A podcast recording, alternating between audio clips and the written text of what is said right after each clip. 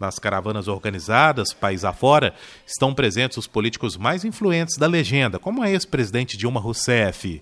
A presidente do PT, senadora Gleice Hoffmann, do Paraná, defende Lula no pleito. É importante dizer que Lula não está com seus direitos políticos suspensos. A suspensão do direito político de uma pessoa só ocorre quando tiver trânsito em julgado de sentença condenatória, portanto, o Supremo Tribunal Federal teria que se manifestar a respeito à candidatura de Lula. E a lei de ficha limpa não é impeditivo para que um candidato que esteja com uma sentença de segundo grau participe das eleições. Possa participar, inclusive, se a Justiça Eleitoral é, não conceder o registro. Lula é o nosso candidato porque é o único com condições de tirar o país da crise e pacificar o Brasil. A ex-governante brasileira Dilma Rousseff diz que Lula da Silva tem que lutar contra tudo e contra todos. Por que ele está preso? Porque eles sabem que ele tem essa condição de barrar o golpe.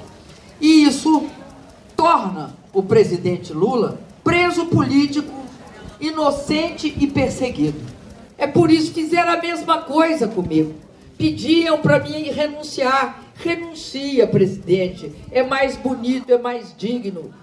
Digno nada, mais digno é lutar. E é isso. E é isso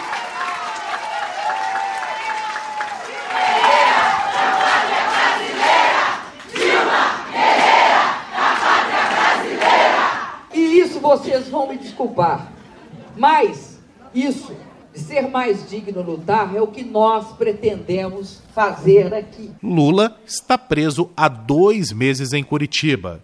Em janeiro, o Tribunal Regional Federal da Quarta Região condenou o petista a 12 anos de prisão por corrupção e lavagem de dinheiro no caso do triplex do Guarujá.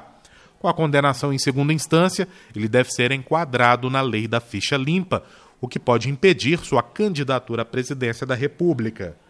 O ex-presidente apresentou recursos da condenação ao Superior Tribunal de Justiça e ao Supremo Tribunal Federal. Repórter Patrick Vaz.